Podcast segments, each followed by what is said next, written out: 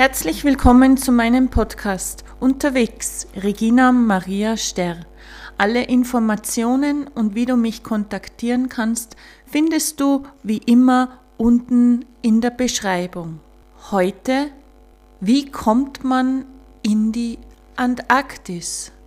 Wie du aus meinen vorherigen Episoden vielleicht schon gehört hast, äh, war ich für drei Monate in der Antarktis. Hör dir dazu die Episode Hashtag 20 und Hashtag 012 an oder meine Einleitungsepisode. Und nun nochmal zurück. Wie kommt man eigentlich in die Antarktis? Heute, fast 21 Jahre später, möchte ich dir darüber berichten, wie man in die Antarktis kommt. Ich war 2000, 2001 für drei Monate äh, in einem amerikanischen Forschungsprojekt als Field Assistant äh, in der Antarktis tätig. Und dazu wurde ich über das Ant äh, amerikanische United States Antarktis Programm äh, engagiert quasi und ähm, ja, das ist die eine Geschichte, dass ich hier quasi wie ein, in einem Arbeitsverhältnis, die möglich, durch ein Arbeitsverhältnis die Möglichkeit hatte, in die Antarktis zu kommen. Ähm, um dies zu erhalten, musste ich natürlich auch verschiedene äh, Gesundheitschecks über mich ergehen lassen, hatte äh, ein, de, de, verschiedene Telefon, mehrere Telefonkonferenzen und habe mich so für diese Arbeit qualifiziert. Doch nun, wie kommt man dorthin? Das ist wiederum eine andere Geschichte. Ähm, und das möchte ich dir hier kurz schildern. Ähm, wir sind von, von Europa kommend, da ich aus ähm, Deutschland bin, in die USA geflogen, von dort gemeinsam mit dem Team dann weiter nach Neuseeland, nach auf die Südinsel und zwar nach Christchurch. Dort befindet sich eine Militärstation, ähm, die mit Militärtransportfliegern die Antarktis versorgt mit den Hauptflügen äh, in die Westantarktis. Und ähm, dieser Flug von Christchurch nach, in die Westantarktis nach McMurdo dauert zwischen sieben und acht Stunden, wenn alles glatt geht. Was heißt das? Äh, es gibt den sogenannten Bumerang-Effekt. Das heißt, äh, wenn das Wetter in der Antarktis äh, auf halber Strecke, also wenn der Pilot Funkkontakt äh, mit McMurdo, mit dem, mit dem Ziel in der Antarktis aufnimmt, dass dort das Wetter schlecht ist, beziehungsweise keine Landemöglichkeiten bestehen, dann gibt es den sogenannten Bumerang-Effekt. Das heißt, äh, der Pilot wird ab der Hälfte wieder zurück nach äh, Christchurch, nach Neuseeland fliegen, da ihm sonst der Treibstoff ausgeht und es sonst zu gefährlich wäre, dass er dann quasi nicht landen kann. Genau. Äh, diesen Bumerang-Effekt, ähm, ja, wie sieht das aus? Ähm, wir sind ja mit sogenannten Herkules-Maschinen, militärischen Transportflugzeugen in die Antarktis geflogen. Ähm, das sind einfach wirklich, wirklich Transportmaschinen und kann man mit einem normalen äh, Linienflug, äh, Langstreckenflugzeug ähm, nicht vergleichen, denn du sitzt quasi an der Seite äh, des Flugzeuges und äh, im Lade, in die Ladefläche ist voll mit dem Cargo, also mit den ganzen Materialien, die dort in die Antarktis transportiert werden. Materialien, was sind das? Das sind äh, schwere Geräte wie Radtracks, das sind Pistengeräte, äh, das sind Skidus, das ist das ganze Gepäck, das ist die Bohrausrüstung in unserem Fall, da wir Heißwasserbohrungen durchgeführt haben. Und ja, so fliegt man in die Antarktis. Es ist ein sieben- bis achtstündiger Flug. Äh, man hat Ohrstöpsel, äh, man bekommt entsprechend Ohrstöpsel, weil wie gesagt, es ist kein Linienflug. Ähm, die Geräuschkulisse ist sehr stark, äh, sehr laut. Äh, und man sitzt in diesem Flugzeug in der vollen Montur quasi mit seinem dicken ähm, ähm, Daunen Jackett mit seinen dicken Bunny Boots. Äh, die Bunny Boots sind einfach ganz stark mit einer dicken Gummisohle isolierte Schuhe.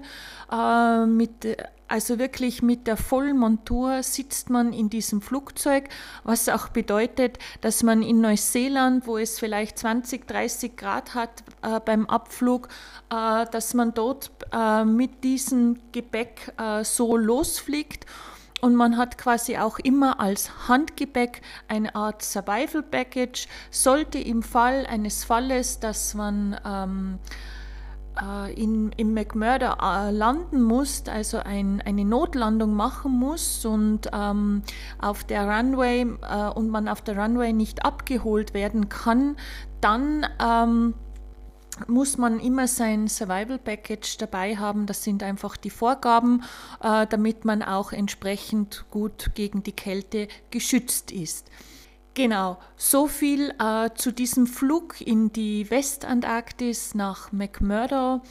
Ja, es ist wie gesagt kein normaler Flug und es findet alles über sogenannte Herkules äh, Militärtransportflieger statt, die über, über das United States Antarctic Program ähm, unterstützt werden und alles, die ganze Logistik ähm, findet dort eigentlich über die amerikanische Forschungsstation McMurdo statt äh, circa 1,5 Kilometer oder ja, ich denke circa eineinhalb Kilometer entfernt äh, von McMurdo, ähm, was man sich vorstellen kann wie eine kleine Stadt ähm, im im Südsommer, also von November bis Januar oder vom, ja, von November bis Januar es sind dort circa 1000 bis 2000 äh, Menschen tätig. Äh, das sind äh, die Menschen, die dort diese, dieses kleine, diese kleine Stadt, sagen wir mal so, äh, unterhalten. Das sind Handwerker, das sind Computerspezialisten, das sind Köche, das sind ähm, alles Mögliche. Und dann kommen natürlich noch die ganzen Forscher hinzu, ähm, die ja nur ihre Arbeiten im Südsommer tätigen können in der Antarktis, denn der Rest der Zeit ähm, herrschen hier sehr tiefe Temperaturen ähm, und es ist dunkel.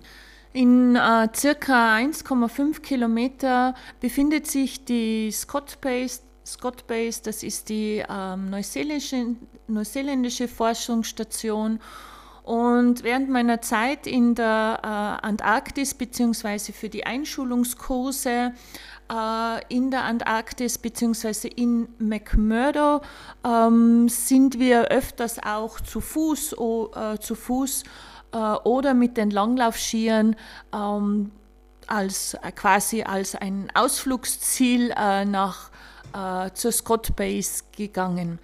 Äh, auch sehr faszinierend war das Umfeld von äh, McMurdo. Man kann sich McMurdo auch vorstellen wie eine äh, wie eine Stadt im, in Alaska. Ähm, dort sind ja auch alle äh, Pipelines, äh, alle Leitungen äh, über der Erde angebracht ähm, aufgrund des Permafrostes. Und ähm, sieht aus wie eine, äh, ja, wie eine Kanadi also wie eine Siedlung im, im hohen Norden von, von Kanada äh, beziehungsweise in Alaska. Und ähm, oder in Alaska und ähm, sind so Container-Siedlungen, genau so könnte man es beschreiben. Und ähm, um McMurdo herum, ähm, dass sich die Westantarktis ähm, in dem vulkanischen, in dem äh, auf vulkanischem Gebiet befindet, also ist ähm, sehr aktives noch sehr aktives vulkanisches Gebiet. Äh, in der Nähe befindet sich der Mount Erebus.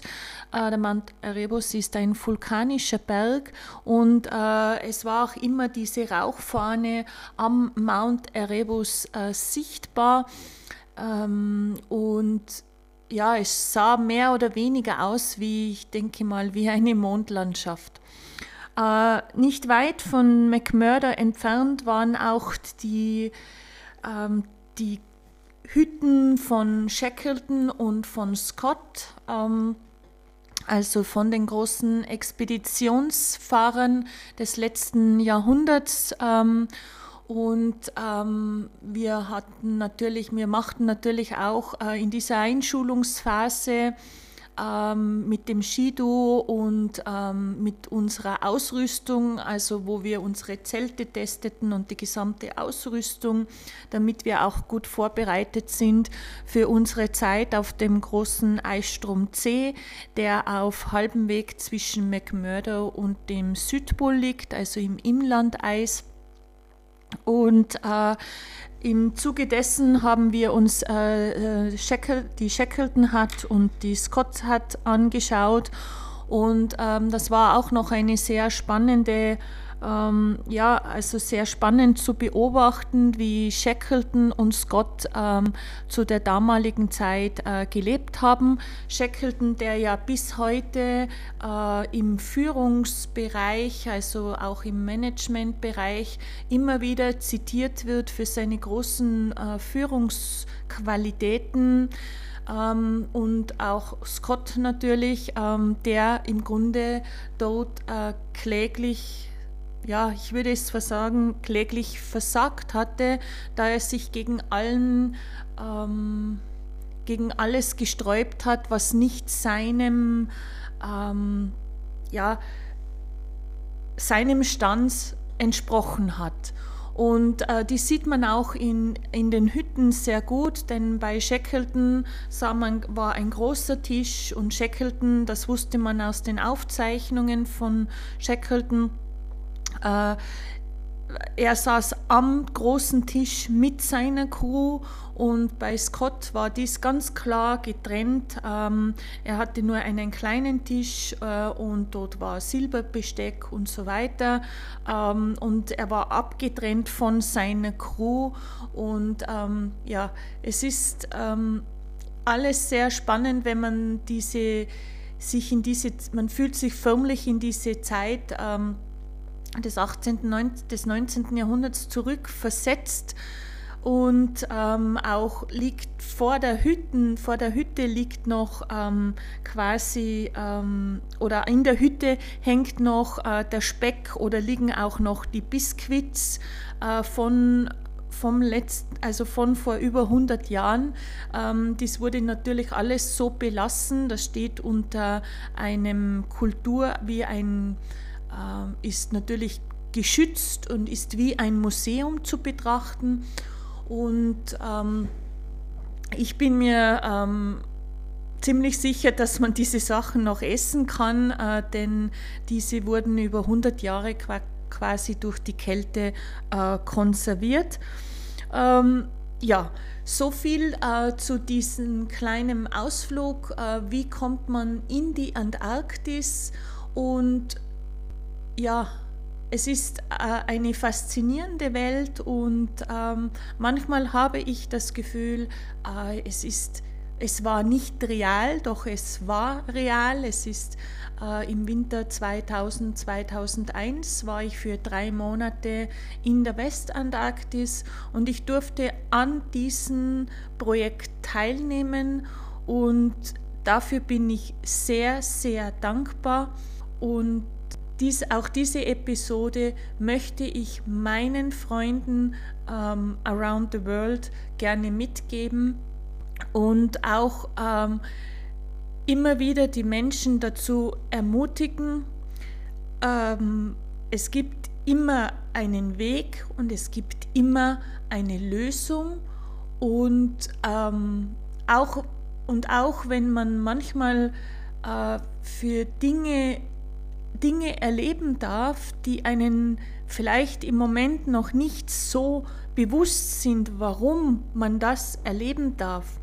Doch heute weiß ich genau, diese Zeit in der Antarktis hat meinen weiteren Lebensweg sehr geprägt und ich denke, dass ich dies nun wieder alles zurückbekomme, was ich damals erleben durfte und was ich als Person Regina Maria Sterr gegeben habe.